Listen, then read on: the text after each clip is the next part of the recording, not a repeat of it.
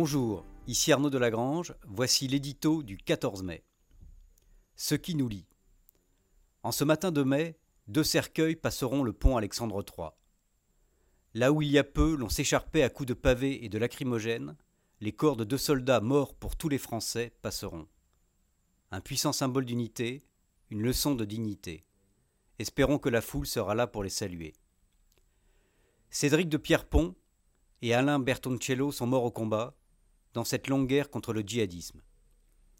Alors que l'on vient de commémorer les 65 ans de la chute de Dien Bien Phu et que s'avance le 75e anniversaire du 6 juin 44, ils s'inscrivent dans un sillage illustre. Leurs anciens, ce sont les 177 fusiliers marins du commando Kiefer qui débarquèrent sur une plage normande. Mais ces deux hommes sont aussi des éclaireurs pour ceux qui suivent, une lumière pour ceux que l'ombre a recouverts. Tant de militaires sont tombés ces dernières années, au Sahel ou en Afghanistan. D'autres continuent la mission. Associons-les à cette image, les deux commandos l'auraient sans doute souhaité. C'est le sens du message empli de dignité qu'au-delà de la douleur, leurs campagnes et parents ont envoyé. Que nous dit l'immense émotion suscitée par la mort de ces deux combattants? La charge émotionnelle de Notre-Dame en appelait à notre histoire, notre culture, notre identité.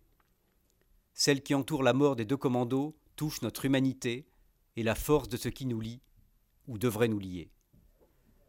Cet acte nous fascine parce qu'il semble à rebours du cours de nos vies. Loin des égaux et des invectives du monde virtuel, ces hommes sont dans l'ordre de l'action. Ils pratiquent des vertus désuètes, l'humilité, la discrétion, le sens du devoir, l'acceptation du risque. Pour autant, ils ne se voient pas comme des héros, juste des hommes qui vont au bout de leur engagement, inconditionnel et total. Leur courage est celui du colonel Beltrame, du sapeur-pompier de Paris, du sauveteur en mer ou de haute montagne.